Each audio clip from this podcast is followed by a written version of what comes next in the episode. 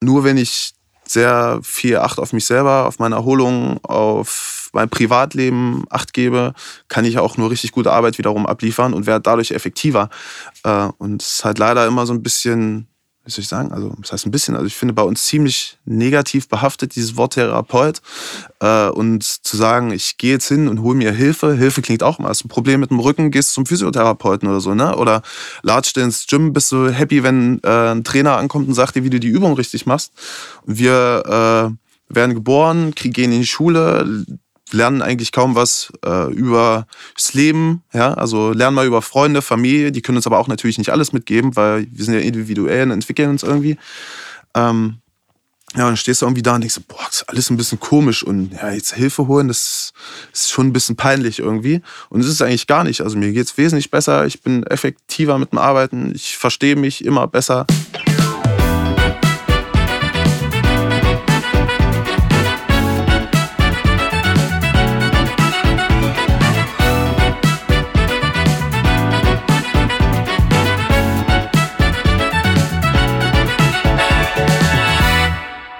Moinsen und herzlich willkommen zu einer neuen Folge von Sensitiv Erfolgreich, der Mann, der beides kann. Mein Name ist Janet Braun und ich bin Profilerin. Aus dieser speziellen und etwas andersartigen Perspektive heraus berate ich Unternehmen, Vereine, Organisationen, Agenturen, Teams und natürlich Einzelpersonen, die Klarheit, Produktivität und Entwicklung im Sinn haben. Mehr dazu gerne auf meiner Webseite janetbraun.de. Aus meiner beruflichen Expertise, privaten, und zwar ganz privaten Erlebnissen und meiner persönlichen Erfahrung ist dieser Podcast entstanden. Sensitivität ist ein Thema, welches insbesondere für Männer noch immer als ein gesellschaftliches Tabuthema gilt. Insbesondere in leistungsbezogenen Berufsfeldern wie im Profisport oder auf Führungsebenen. Und neben meiner beruflichen Tätigkeit habe ich mir mit diesem Podcast das ambitionierte Ziel gesetzt, hier etwas in Bewegung zu setzen. Ich hoffe, dass ihr mich dabei weiter tatkräftig unterstützt. Das möchte auch mein heutiger Gast, Benjamin Kühnemund. Als eines der gefragtesten männlichen Models Deutschlands stand er bereits für die bekanntesten Modelabels und Designer weltweit vor der Kamera. Unübersehbar ist Benjamin ein besonders gut aussehender Typ, da grinst er. Äh, vielleicht hat der eine oder andere sogar Vorurteile gegenüber der Modewelt, in der er sich bewegt. Aber bei ihm bleibt man hängen und will mehr wissen. Die besondere Verletzlichkeit und Sensitivität in seinem Blick, der offensichtliche Wunsch zur Andersartigkeit und was er über sein Innenleben zu erzählen hat, berührt sicherlich nicht nur mich. Deswegen sitzt er mir auch jetzt gegenüber und gemeinsam tauchen wir gleich tief in sein Leben ein. Damit dieser unabhängige Podcast existieren kann, habe ich ein paar tolle Supporterinnen, die mich heute wieder hier in Berlin für Liebe und Hamburger Luft unterstützen. Für die Tontechnik verantwortlich die wundervolle und äußerst talentierte Oth. Und um die professionellen Coverfotos kümmert sich auch wieder Darius Ramazani. Links zu allen in den Shownotes. Und natürlich freue ich mich, wenn ihr diesen Podcast teilt, liked, davon erzählt, darüber schreibt und mich mit Feedback auf dem Laufenden haltet. Nur aber zu Benjamin und seiner Geschichte. Moin, Benjamin. Hallöchen. Möchtest du eigentlich, dass ich Benjamin sage oder willst du lieber Benny oder was ist Ja, dir? Benjamin ist schön. Benjamin ist Ja. schön. Ja, weil die meisten das ja abkürzen, ne? In äh, was äh, Ben und Benny und Ja. Benji und, äh, und all sowas. Ja, also das ist mir echt egal. Benjamin, Ben, Benny. Das ist, hör auf beides. Auf Aber- alles dreis. Aber Benjamin, dann machen wir Benjamin, komm. Ja. Wir halten es mal ganz offiziell.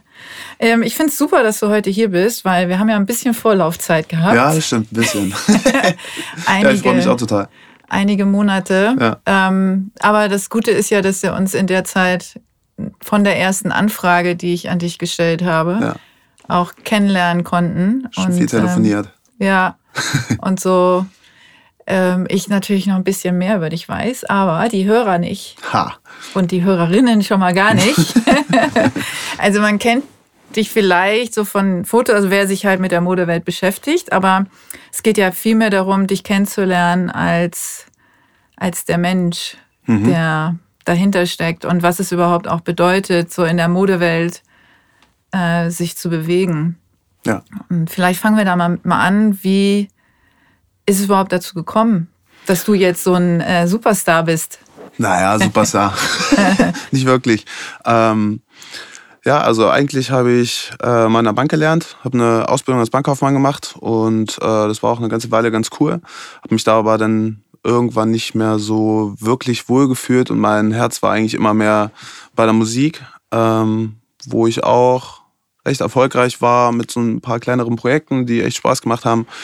Äh, aber auch, dass irgendwie dann in so eine Sackgasse gelaufen ist, ich nicht mehr so richtig wusste, naja, Job macht keinen Spaß, äh, Musik läuft auch nicht mehr so richtig und saß mal mit einem Kumpel, was ich eben gesagt hatte von dem äh, von Elsa Glanz, ähm, da in einer, in einer Bar und habe halt so mein Leid geklagt, dass ich eigentlich total unglücklich bin mit meiner äh, ganzen Entwicklung so und ich so in einer Sackgasse stecke. Ähm, ja, und äh, der meinte, Mensch, Benny, du bist ein ganz hübscher Kerl, äh, model doch mal. Und ich so, hey, Quatsch, nee, ich spiele einer Metal-Band, so, das, das geht nicht, das passt nicht zusammen und kann ich nicht machen. Und äh, ja, und dann hat er mich ein bisschen überredet und so. Und dann meinte er, ja, sein Bruder, der macht das eine ganze Weile schon hauptberuflich, Heiko. Und ja, hat er mir den mal vorgestellt und ist so ein Stein nach dem anderen ins Rollen gekommen. Und ja, wie so jetzt sechs, sieben Jahre später bin ich ganz happy mit dem Job. Ja, du machst das ja Vollzeit, ne? Also ja, es genau. ist ja sozusagen dein, äh, dein Vollzeitberuf und nicht nur so ein bisschen nebenbei. Ja. Und da muss man ja auch erstmal hinkommen. Also mit einer, äh, das nennt sich ja auch Mutteragentur, also eine genau. Agentur, die tatsächlich dich auch managt, ne? Oder wie läuft das ab? Genau. Kurt ist meine äh, Mutteragentur in Hamburg mhm. und die managen quasi meine anderen Agenturen weltweit und äh, machen diese ganzen Bookings und wo hast du noch Agenturen? Also wenn du sagst äh, weltweit? eigentlich überall in New York, London, Paris, äh, Sydney, ähm, Austra äh, Kapstadt, also eigentlich in den ganzen großen, wichtigen Städten habe ich Metro eine Agentur. Metropolen. Metropolen sozusagen, ja genau. Und ähm, also kennst du die auch alle? Also warst du da überall ja, schon persönlich? Ja, in jeder Agentur ist auch wichtig, dass ich in Kontakt halte und dann ja. auch immer mal persönlich dann in der Agentur bin. Also mal nach Sydney fliegst, um ähm, Hallo genau. zu sagen. Ja, ist ja auch so bei uns im Job, dass um im neuen Markt dann zu arbeiten, dass du dann da eine Weile auch sein solltest. Mhm. Und dann äh, war ich schon viel in Australien mal für eine längere Zeit. Äh, London, Kapstadt, äh, New York hätte jetzt eigentlich letztes Jahr angestanden, das ist jetzt ein bisschen verschoben und je nachdem, wie sich alles entwickelt, ist das so der nächste Step, äh, wo ich mich schon drauf freue. Und ja, aber so der Hauptraum, wo ich halt die meiste Zeit bin, ist halt äh, Deutschland, also beziehungsweise Europa. Ja. ja. Jetzt hast du ja auch ähm, einen Sohn. Ja. Der äh, auch schon relativ groß ist, was groß. man ja nicht äh, vermutet, ne? Weil äh, du bist jetzt 30. Genau. Und der ist 13. Und der ist 13. Ja und ähm, mit dem du ja auch immer noch gerne Zeit verbringst. Ne? Ja, genau.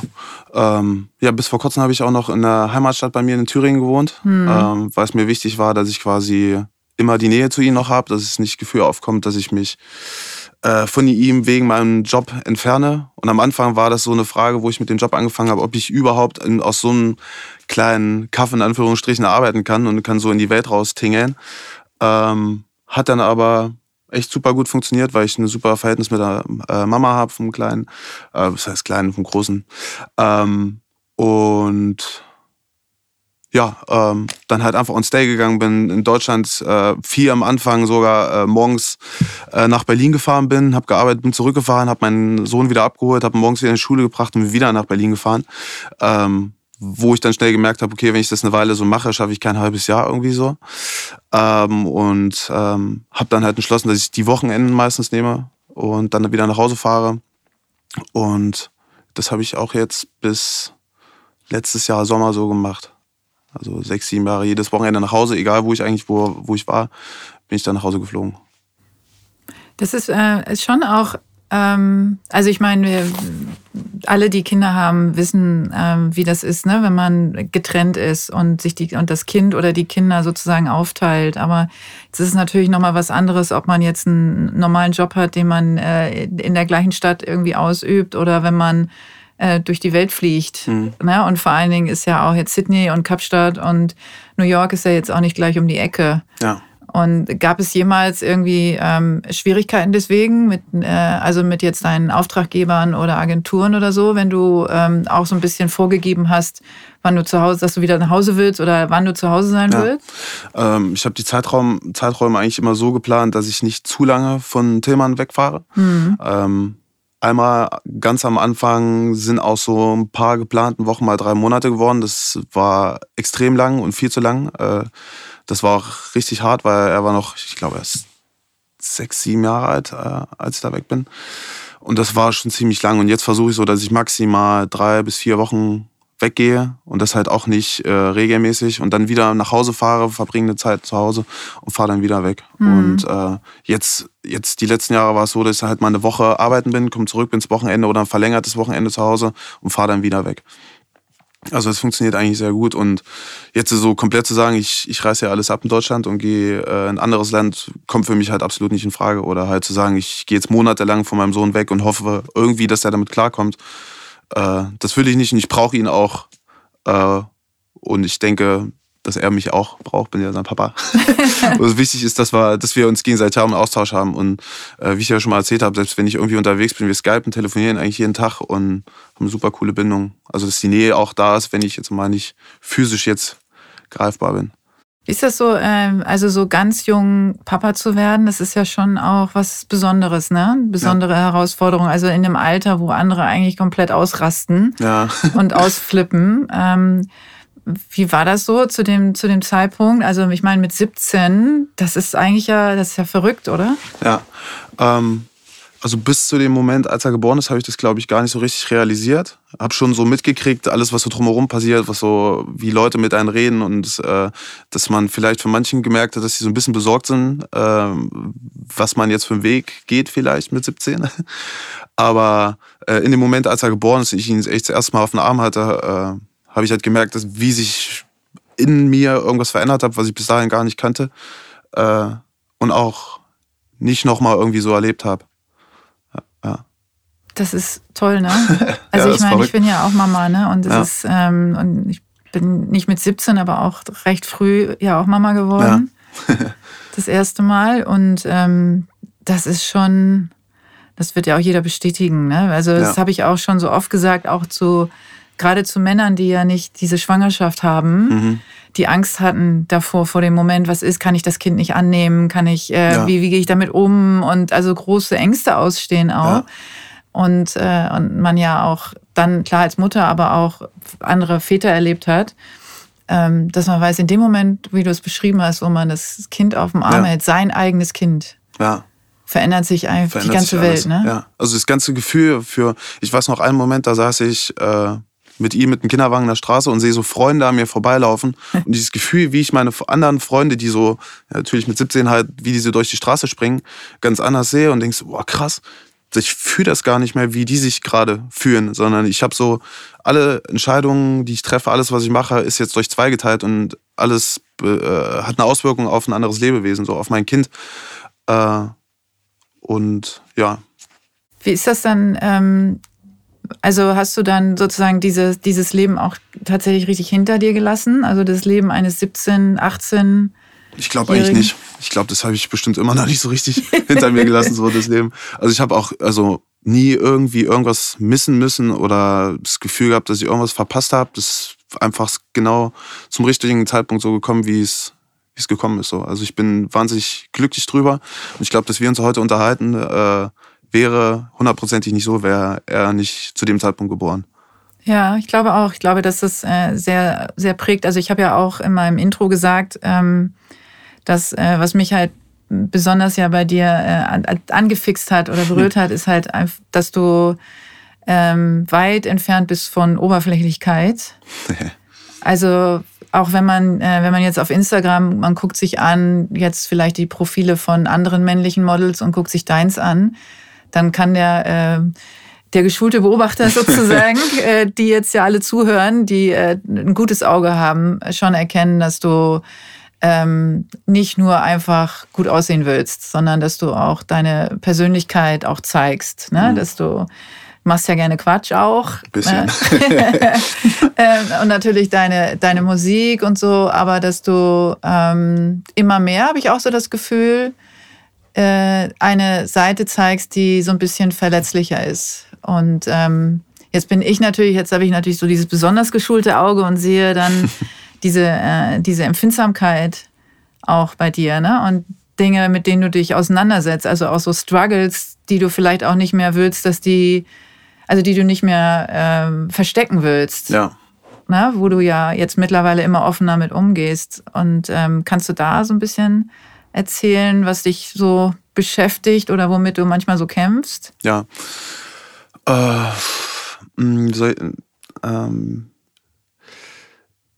schwierig da einen äh, Anfang zu finden, so glaube ich. Ähm, weil ich glaube, bis ich so 22, 23 war, wo mein Leben so in geraden Bahnen lief, ich mache eine Ausbildung, ich mache dies, ich mache das, alles ist irgendwie vorgegeben, stand ich dann irgendwann da und dachte so, hey, wo kommt denn dieses komische Gefühl her auf einmal, dass man so ein bisschen orientierungslos ist, ein bisschen sich verloren fühlt, ein bisschen ähm, ahnungslos, wie es weitergehen soll. Ähm, und das war irgendwie eine ganze Weile so während der Bankzeit da. Ähm, und habe da das erste Mal mich so, so richtig morgens so Gefühle gehabt, wo ich dachte, boah, krass, äh, irgendwie ist so überhaupt keine Motivation für irgendwas da. Und eigentlich ist aber eigentlich alles Erstrebenswerte, ähm, also wie man es sich so vorstellen würde. Ich habe eine, eine Wohnung gehabt, ja, äh, wir sind, die ganze Family ist gesund. Ähm, ich habe gutes Geld bei der Bank verdient, äh, ähm, habe in der Band gespielt. Ich habe eigentlich so ziemlich alles gehabt, was man sich so oberflächlich wünschen könnte. Und stand aber morgens relativ äh, elanlos unter der Dusche und dachte, okay, äh, jetzt der gleiche Tag wieder. Ähm, und hab's noch gar nicht so richtig hinterfragen können, bis ich dann irgendwann so gemerkt habe, ich glaube, das ist so ein bisschen, kommt ein bisschen vom Job.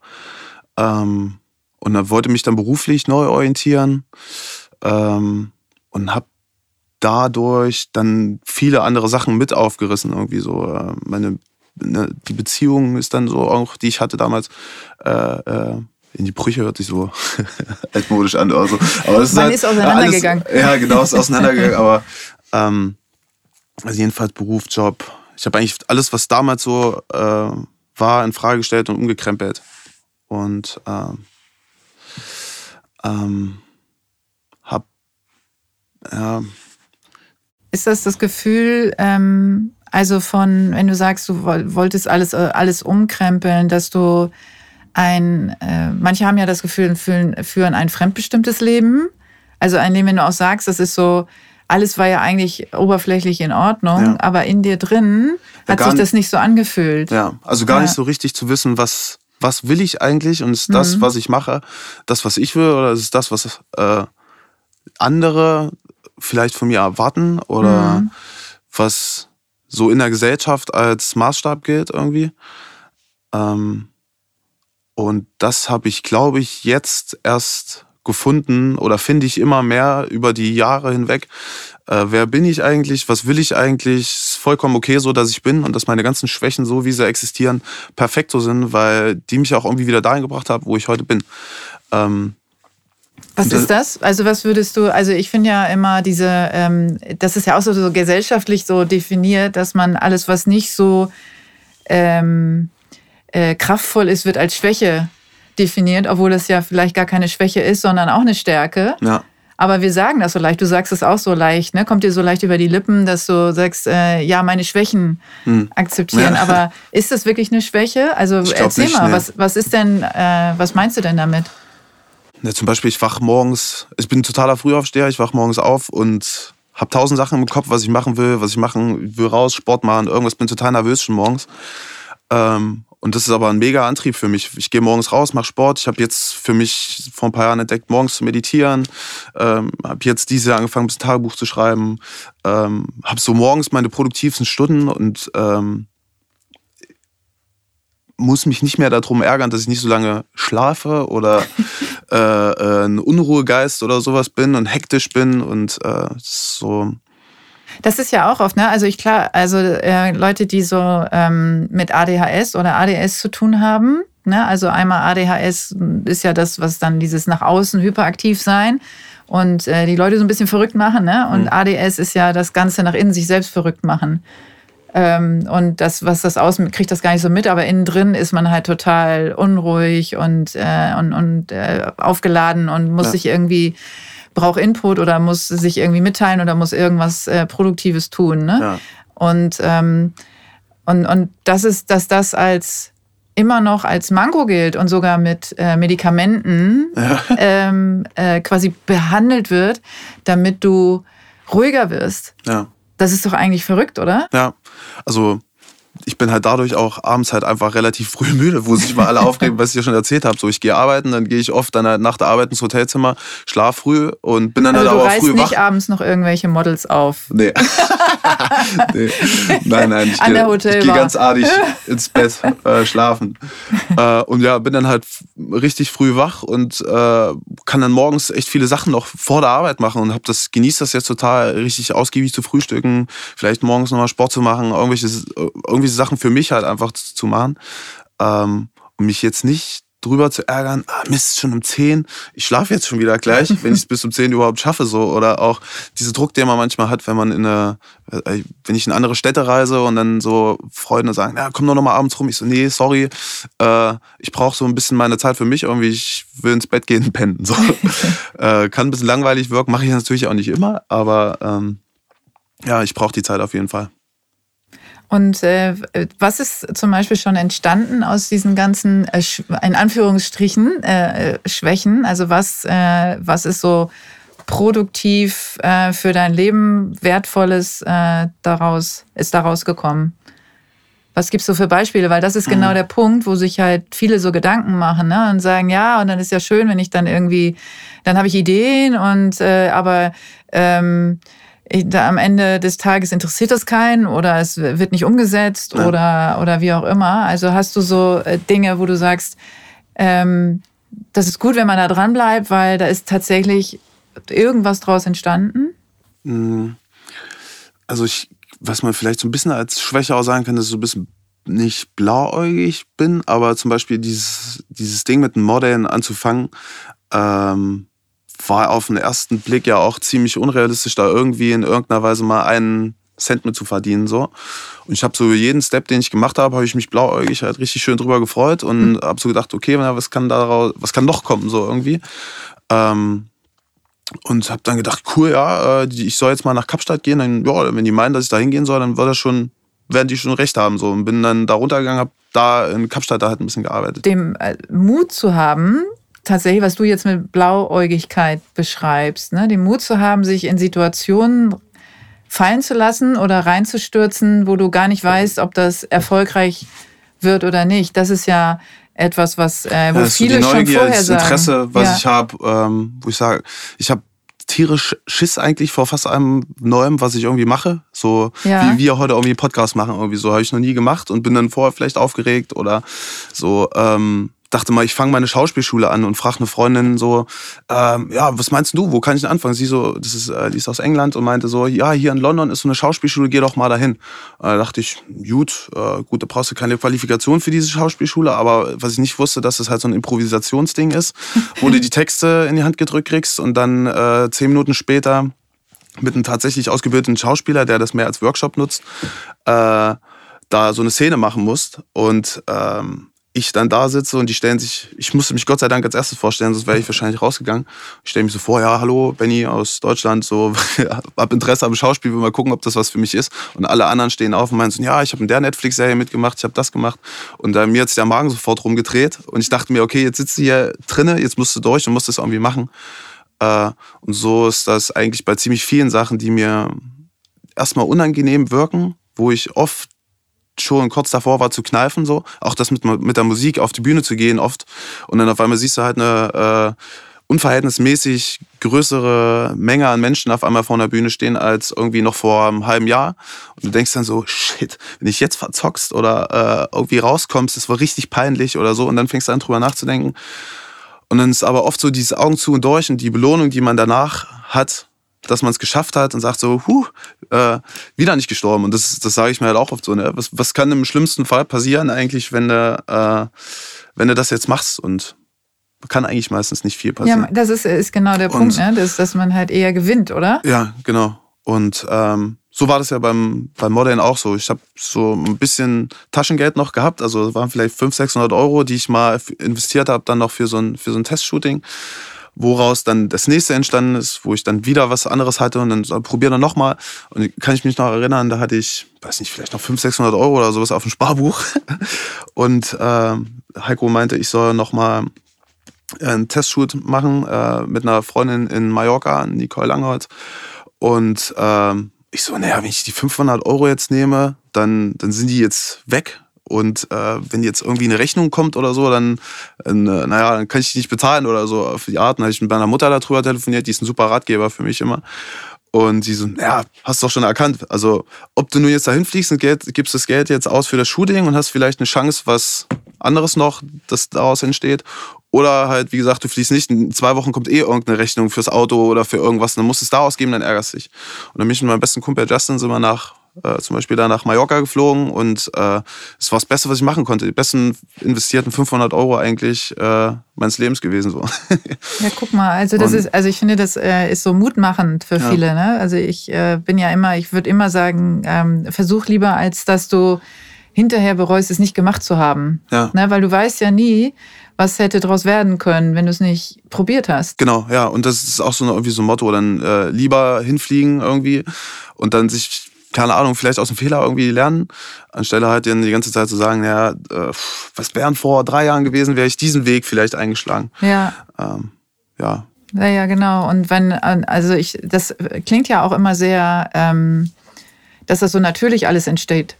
Ne? Also ja. das ist wie so in so einem Flow, also das eine baut auf das nächste auf und so, als wenn du da jetzt vorher so eine mega Strategie gefahren wärst ja. und hättest jetzt so, okay, ich werde jetzt mal Supermodel.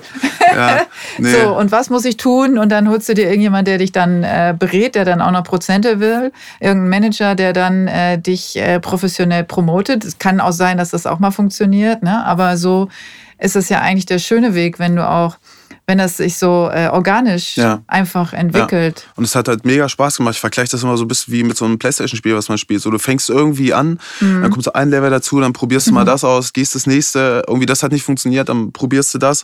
Und das macht halt mega Bock. Ähm, und zusätzlich äh, verbringt man halt auch viel Zeit mit sich selber irgendwie beim Reisen und beim Hin und Her. Und das war für mich auch so eine wertvolle Erfahrung, mich viel mehr zu reflektieren in, was weiß ich, langen Zugfahrten, Flügen. Äh, ich, also wo ich das erste Mal nach Kapstadt runtergeflogen bin, da war ich so aufgeregt, weil ich noch nie geplant so lange ganz alleine irgendwo war, äh, wo ich keinen Menschen kannte. Und äh, das die schönste Zeit wahrscheinlich so mit meinem Leben war, als ich damals nach Kapstadt runtergegangen bin und habe dann echt wirklich am dritten, vierten Tag äh, Max kennengelernt, einen, einer mittlerweile meiner besten Freunde, ähm, der, mit dem ich die krassesten Gespräche, Erlebnisse überhaupt hatte. Und ja, also das hätte ich mir vorher niemals so ausmalen können, dass allein die Freundschaft, die daraus entstanden ist, die ist noch viel mehr wert als dieses ganze andere berufliche, was äh, gewachsen ist so.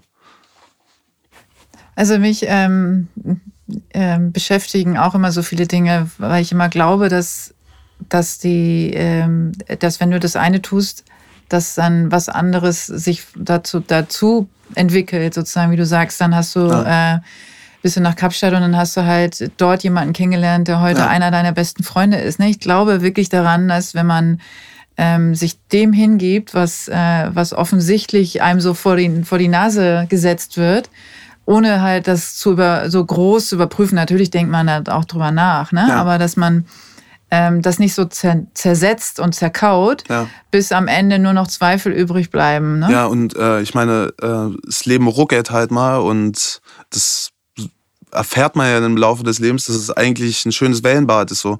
Irgendwie hast du mal eine Phase, wo du oben drauf surfst und alles cool ist und dann hast du mal eine Weile und denkst, oh scheiße, du bist in der Welle drin und irgendwie weißt du nicht, wo hinten und vorne ist und irgendwann kommst du wieder raus und siehst das Licht und das ist cool. Mhm. Ähm, und ich glaube auch das, was man also es klingt mal nach diesen Kalenderabreißsprüchen mit Karma, was weiß ich nicht. Äh, Max hat das ganz schön gesagt, wie so Spiegelneuronen, Digi.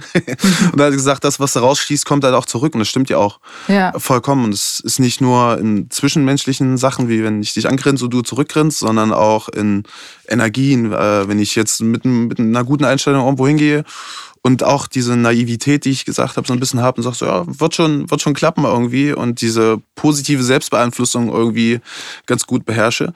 Ähm, dann glaube ich, wird auch alles gut und dann gehen auch Pläne auf. Und die meisten Sachen, die ich mir irgendwie in den Kopf gesetzt habe, die haben halt auch geklappt. Irgendwie mit Umwegen oder hat ein bisschen länger gedauert oder vielleicht nicht in dem Ausmaß, wie ich es vielleicht gedacht habe.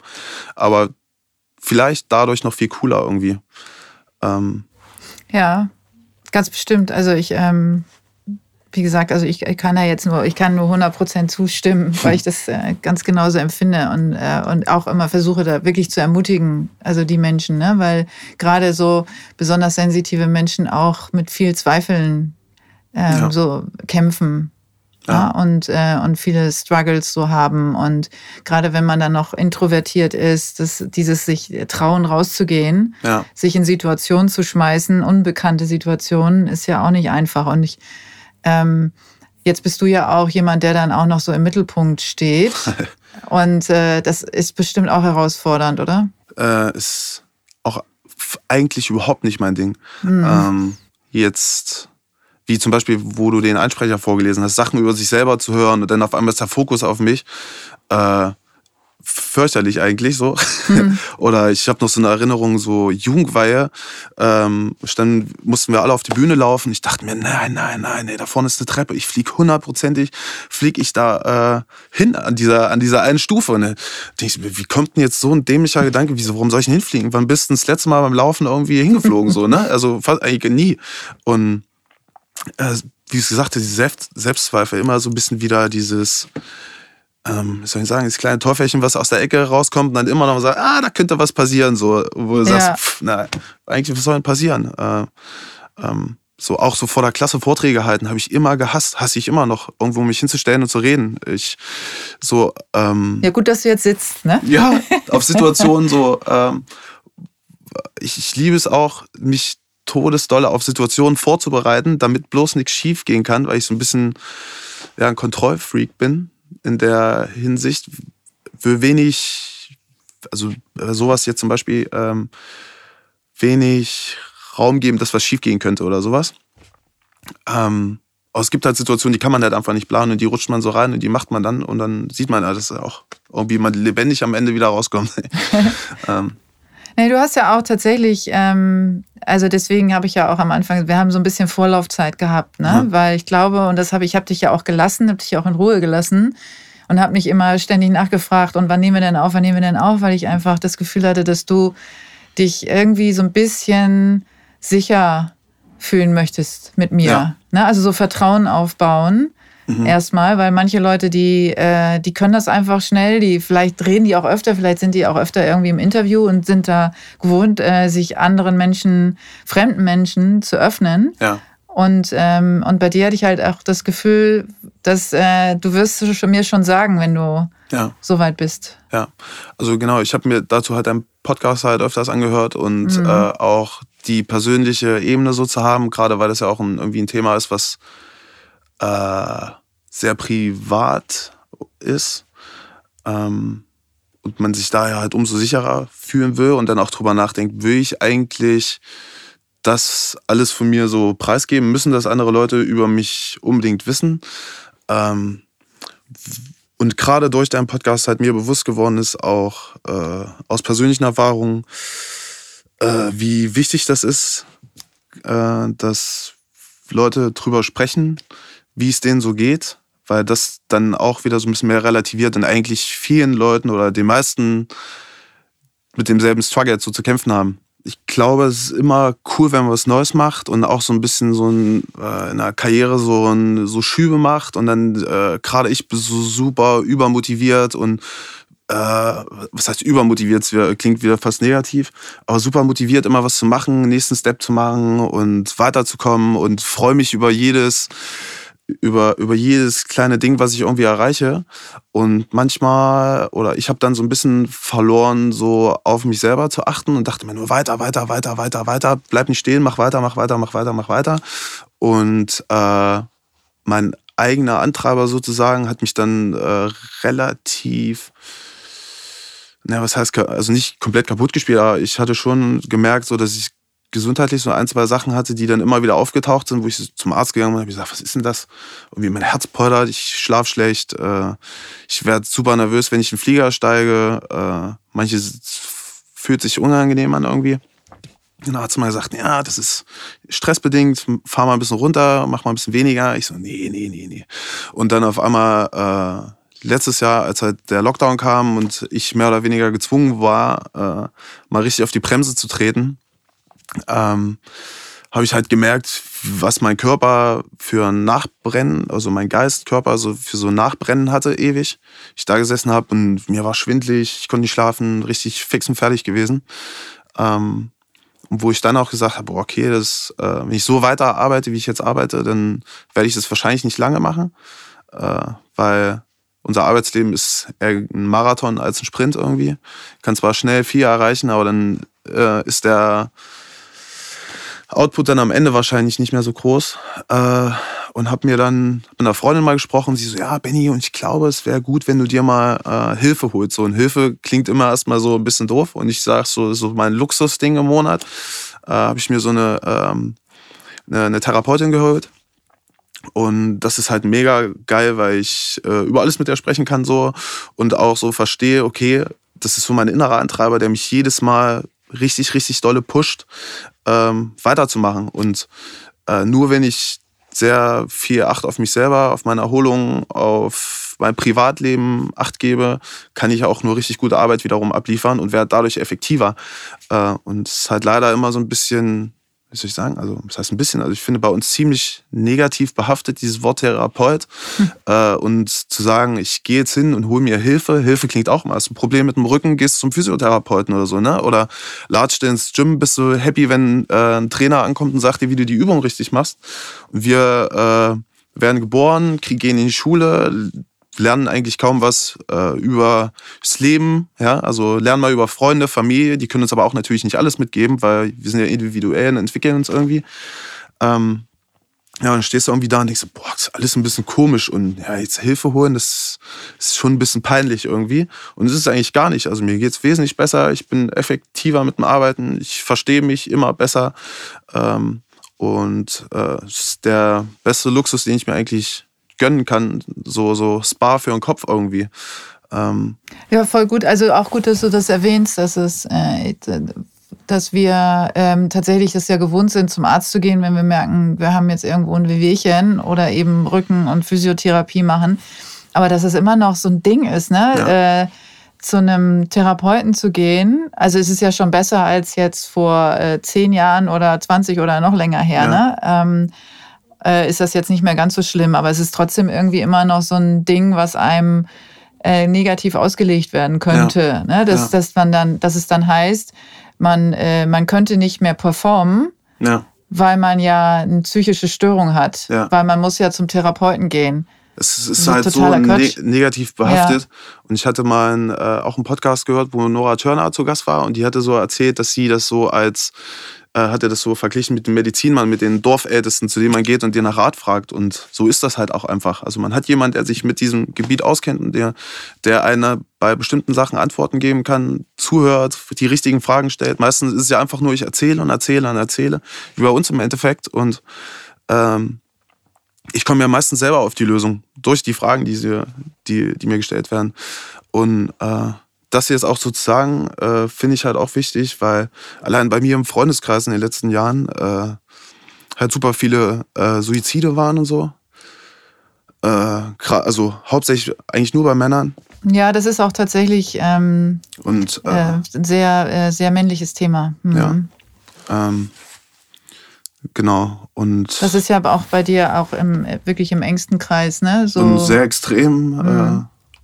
ja passiert. Also deswegen, und das ist halt so ein, ähm, das ist das, also es ist sicherlich einer der Gründe, also einer der äh, an vorderster Front Gründe, warum dieser Podcast entstanden ist, aus mhm. meiner in, äh, Intention heraus, weil ähm, irgendwann der Punkt kommt, wo Männer, wenn sie nicht sprechen, mit niemandem sprechen, also ja. erstmal kommt die Depression und wenn du erstmal in einer tiefen Depression drin bist, hast du wenig Chancen, da wieder rauszukommen. Und dann äh, ist so der rettende Anker der Suizid.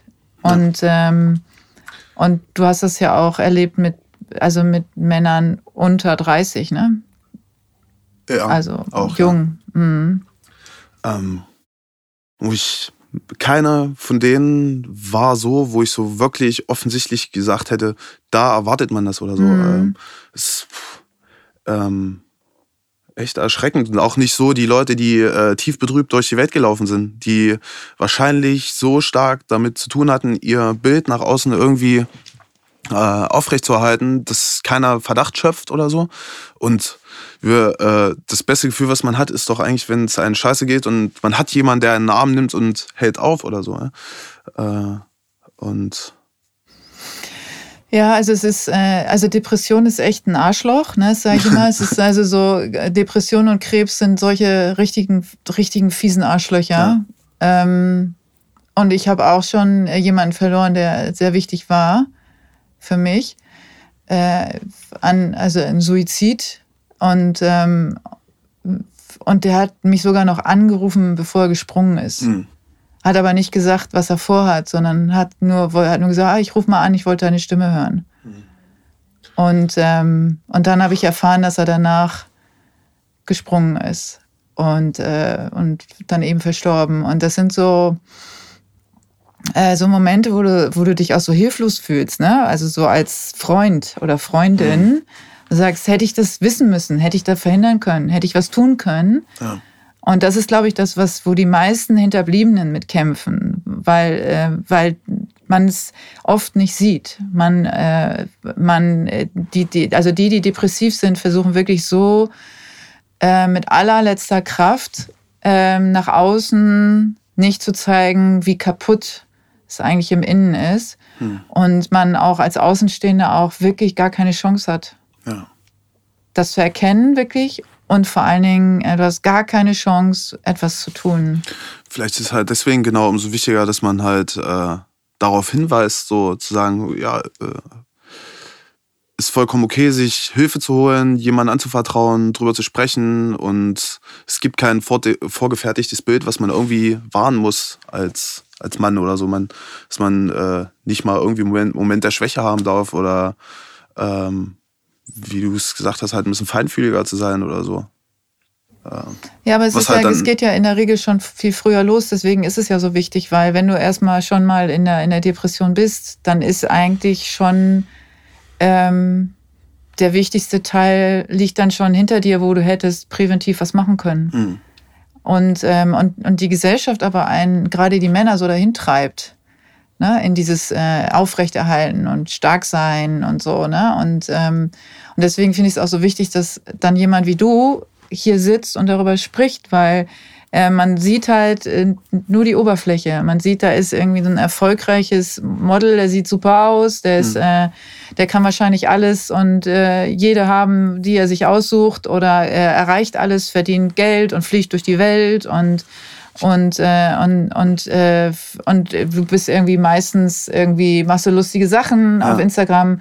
Aber diese, also dass, dass alle denken, was, dem geht's doch super, was soll da schon, ja. was soll da schon sein? Ne? Ich, ich glaube, die, gerade diese ganze Social Media Angelegenheit, ähm, gerade die jüngeren Generationen, also ich bin jetzt selber super jung, aber die jüngeren Generationen noch so, gerade Alter von meinem Sohn, wahrscheinlich auch die so ab 20, 19-Jährigen jetzt so, äh, ist halt teilweise, was soll ich sagen, ähm, die meisten zeigen wirklich ja immer nur Happy Life so. Und äh, ich glaube, bei vielen, die dann noch denken, ja, oh, mir geht's aber leider nicht so gut. Äh, ich bin jetzt leider, habe leider nicht die Möglichkeit, jetzt da in den Urlaub zu fahren. Ich glaube, das triggert und beschleunigt und verschlimmert das halt immer mehr. Und ich glaube, Oh, ich hoffe, dass die meisten wissen, dass diese äh, äh Plattform äh, oft meistens nur wirklich das halt auch ausdrückt. Also wirklich immer nur Happy Life. Äh. Die wenigsten zeigen wirklich, äh, mir geht's jetzt doof. Äh, das wollen die meisten ja auch gar nicht sehen. Ähm,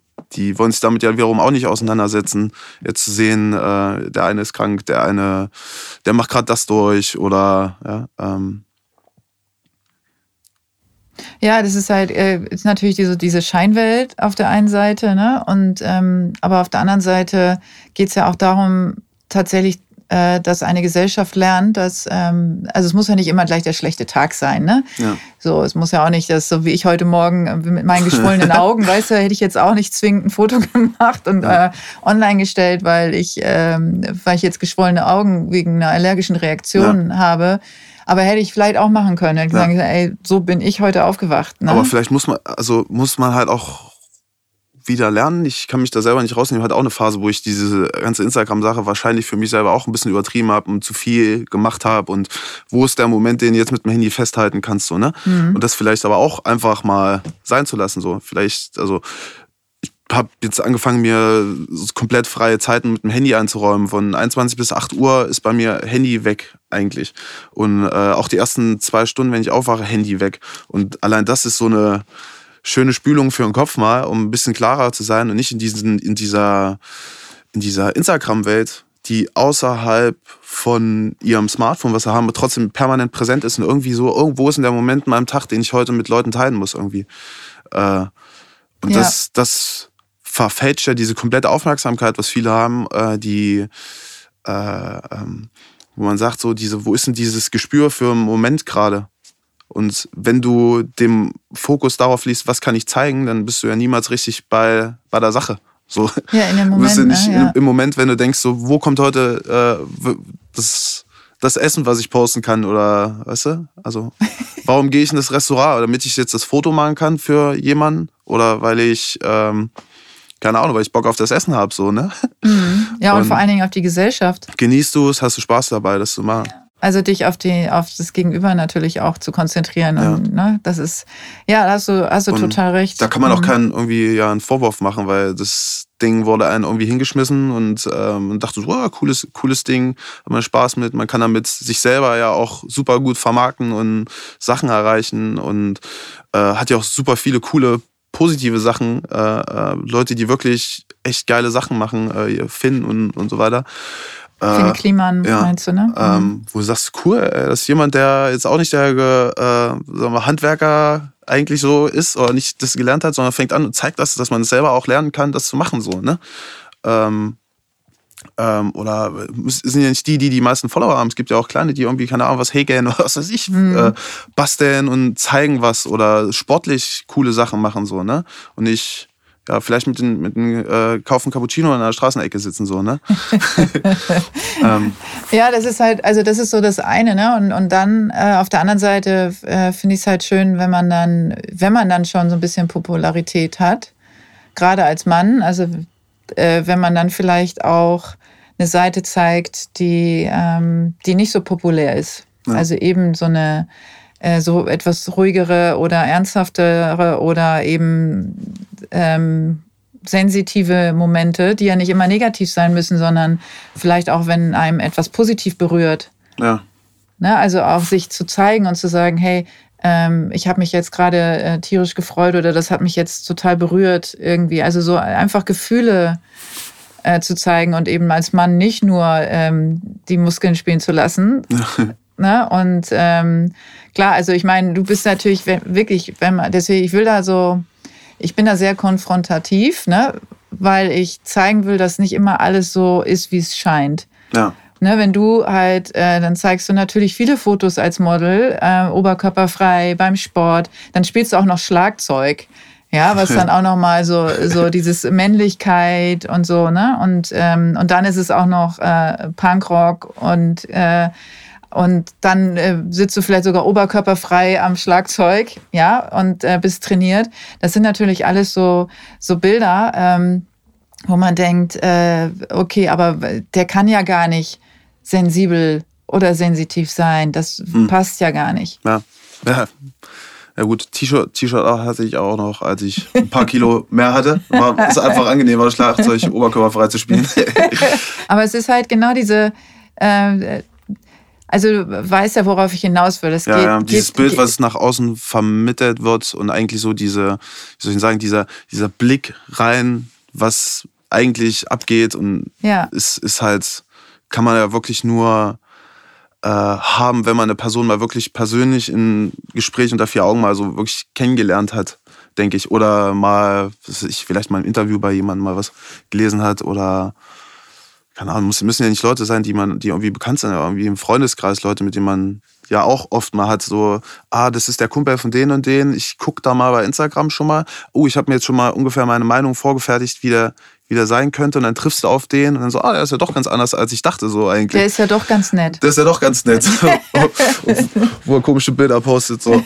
ähm, ja, das ist das aber so, so das ist so, ist so schade eigentlich, ne? Also ich äh, finde ja, ähm, also ich bin ja, ich guck, ich guck ja immer gerne noch um die Ecke und hinten rum und durch, durch und, und so. Und ich habe dir ja ganz am Anfang gesagt, wo du mich gefragt hast, wie ich auf dich komme, habe ich ja gesagt, es gibt ein Bild, was hm. du mal gepostet hast, wo ich äh, das gesehen habe, was ich sehen wollte. Ja. Ne, wo du wirklich so. Das musst du mir mal zeigen. wo, äh, wo ein Fotograf, weil es ist ein professionelles Foto, mhm. wo ein mhm. Fotograf es geschafft hat, ein Bild von dir zu machen, ähm, wo du super verletzlich drauf ja. aussiehst. Mhm. Also so total pur. Ja. Und, ähm, und das hat mich ja veranlasst, ähm, dir, dir zu schreiben. Ja, ach krass.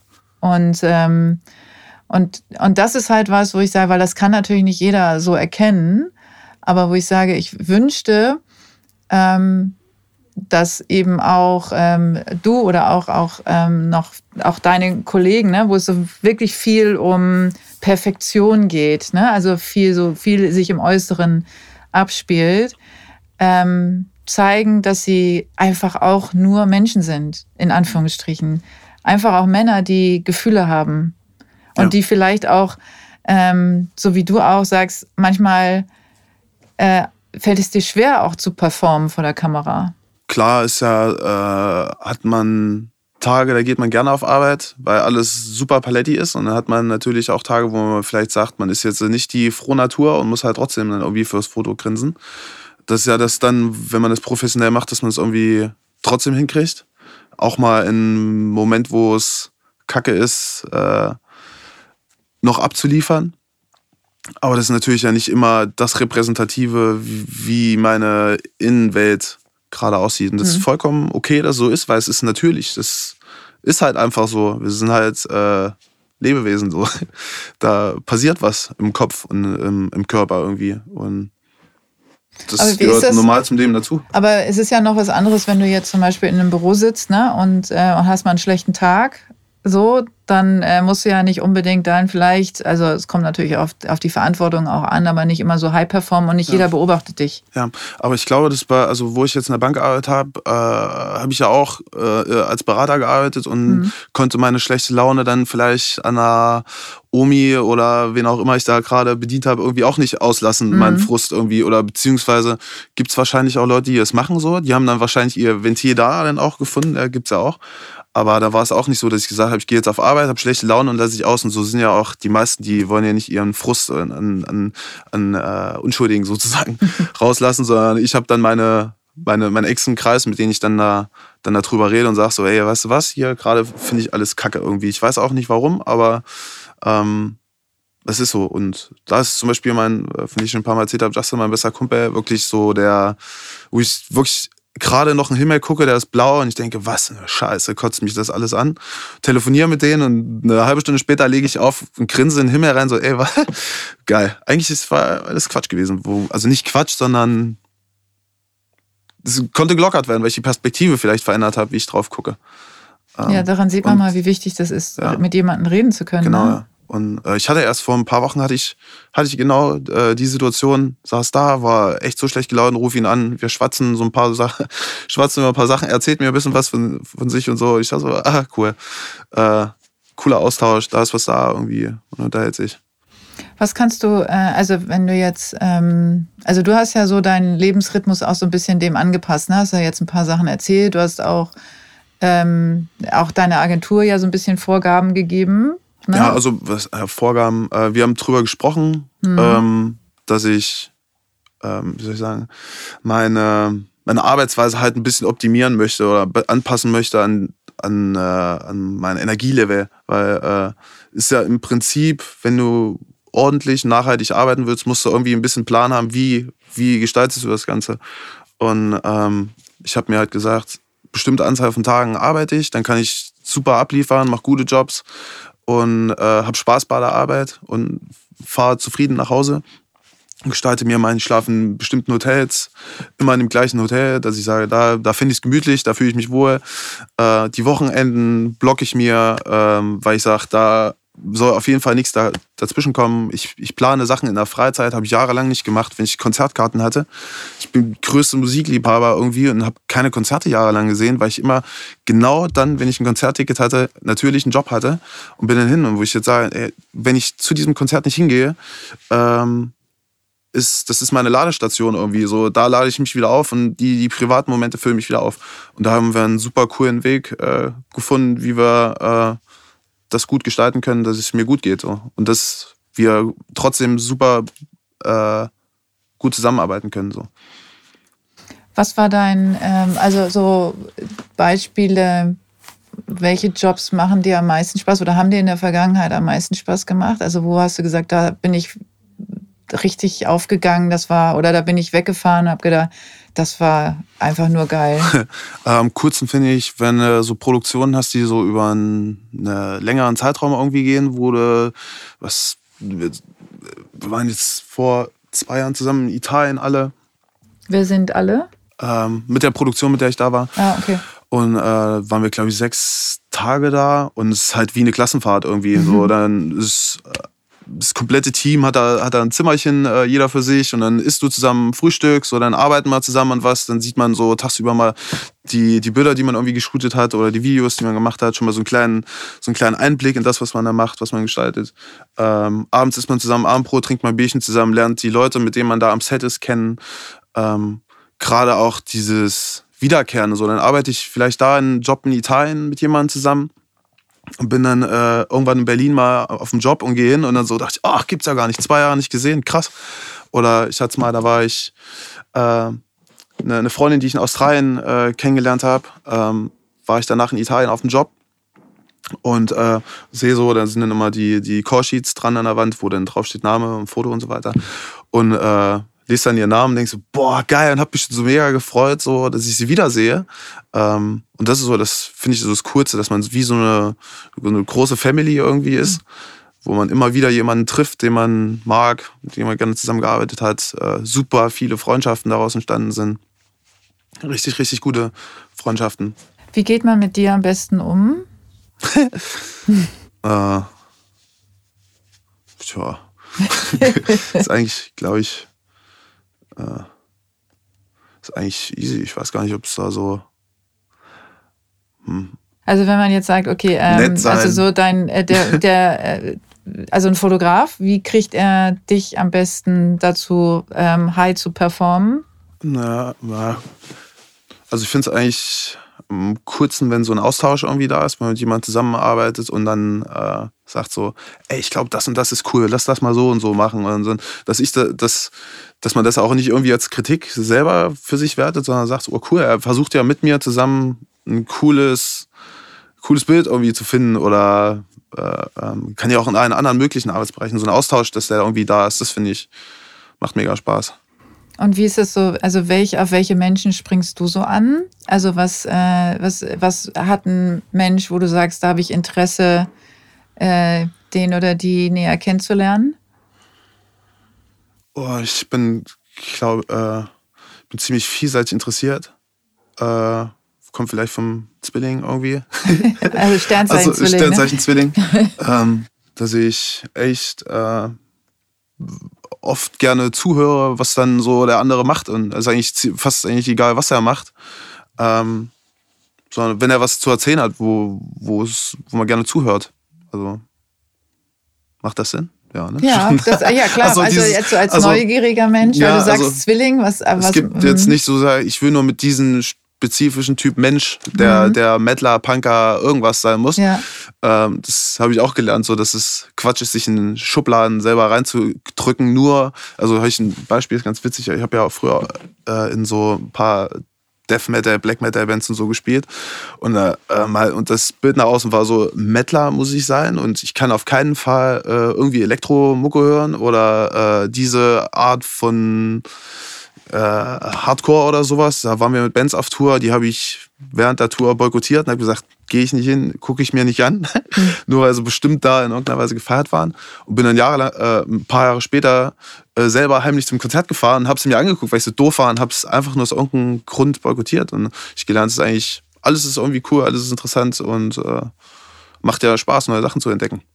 Und, und sich selber zu, und selber, selber sich zu beweisen, wie engstirnig man manchmal war. Und mhm. es gibt so viele Filme, Serien, äh, äh, Musik, die ich aus solchen Gründen irgendwie mal boykottiert habe und dann so jahrelang, äh, Jahre später dachte so, geil. und was, äh, was berührt dich am meisten? Was sind so Sachen, wo du sagst, okay, da geht jetzt mein Herz auf? Also ob es jetzt Menschen sind oder Situationen oder so, hast du da was? Hast du da ein Beispiel? Ja, am meisten mein Sohn. Äh, Musik, aber was da? Also wenn du jetzt sagst, äh, also ist das, dein Sohn ist natürlich klar, ist dein Kind, klar. Äh, aber da aber ist die, die, die Zeit, die ich verbringe, am intensivsten und äh, am stärksten wahrnehmbar. Ähm, und ich merke, äh, mer oder merke, wenn ich Zeit mit ihm verbringe, ist alles gut so. Also es ist immer so eine, sagen so eine, so eine gute Atmosphäre, so ein, also die Energie sozusagen, die uns umgibt, ist, fühlt sich gut an. Äh, und das ist gut. Auch wenn es jetzt, auch wenn wir jetzt vielleicht ein Wochenende haben, wo wir beide ein bisschen knautschig sind oder sowas. Aber es ist, fühlt sich in dem Moment trotzdem gut an, weil wir zusammen sind. So. Ähm, ja. Und bei anderen äh, Menschen, also was ist so was, wo du sagst, dass ähm, ähm, also nicht nur Neugier, die machen irgendwas Spannendes oder du willst so. wissen, was sie so tun, sondern rein so vom. Also wenn man halt wirklich das Gefühl hat, so wie ich da sitze oder so wie er da sitzt, ist das natürlich. So diese mhm. äh, Echtheit, sich nicht verstellen zu müssen oder sich, dass man sich auch nicht aus Versehen irgendwie verstellt. Ähm, dass man das bei dem Gegenüber halt auch sieht, dass man so, äh, so sagen wir, sich so ein bisschen verletzlich äh, ja, dass man einfach, ja, einfach so ist, wie man ist. Ne? Authentisch sagt Authentisch, man ja, immer so schön. Ja, ne? Das heißt so ein bisschen ausgelutscht, ne? Ja, ich habe mal so ein bisschen diese äh, Kalendersprüche, Instagram-Captions. äh, ja. Naja, aber es ist ja, ähm, also wie du schon sagst, also äh, wenn man sich so verletzlich zeigt, ne? wenn man dem anderen das gegen, also dem Gegenüber das Gefühl gibt, äh, du hast, also du kriegst mich jetzt pur und, ähm, und komm damit klar, sozusagen. Ne? Ja, ja. Also ich finde auch, ähm, ich finde es so saumutig, wenn Menschen sich so verhalten. Ja. Ich finde es, äh, also ich finde jeden Gast, also auch dich, ne? Ähm, und auch Gäste, die ich hatte in der Vergangenheit, ähm, oder wenn ich so überhaupt Menschen treffe, die ähm, sich trauen, sich mir zu stellen sozusagen, ne? also sich mir gegenüber zu setzen oder auch überhaupt Zeit mit mir zu verbringen, in dem Wissen, dass sie gesehen werden. Ja. Und, ähm, und das finde ich halt total mutig, mhm. weil das so eine Verletzlichkeit hat. Ja. Also du setzt dich ja jetzt äh, mir aus, sozusagen. Also äh, ich tue dir ja nicht weh, aber trotzdem ähm, äh, ist natürlich klar, dass ich äh, dein echtes Ich haben möchte. Mhm. Und, ähm, und das, äh, das, das ja von jedem irgendwie auch möchte. Also nicht nur äh, im Podcast, sondern auch, auch im Leben. Und, ähm, und ich finde das immer wieder besonders berührend und besonders mutig wenn äh, Menschen sich das trauen.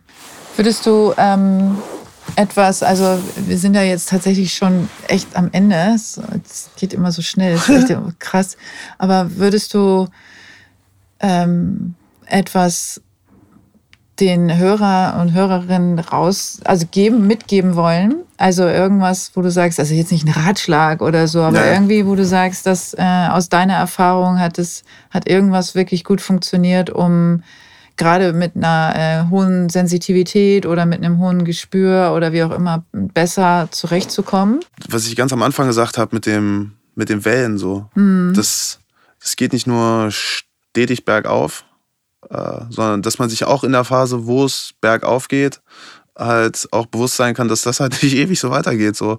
Das ist ja auch der Kreislauf des Lebens. So. Bist mal jung, irgendwann bist du alt, stirbst. Ähm, Und genau so sind ja auch unsere Phasen so. Mal ist richtig geil und so am nächsten Tag kann es alles total scheiße sein, aber dann auch zu wissen so, äh, heute ist zwar kacke, aber ich bin anscheinend an irgendeinem Punkt, wo es schon relativ weit unten ist. Bald geht es bestimmt wieder berghoch so. Und äh, ja.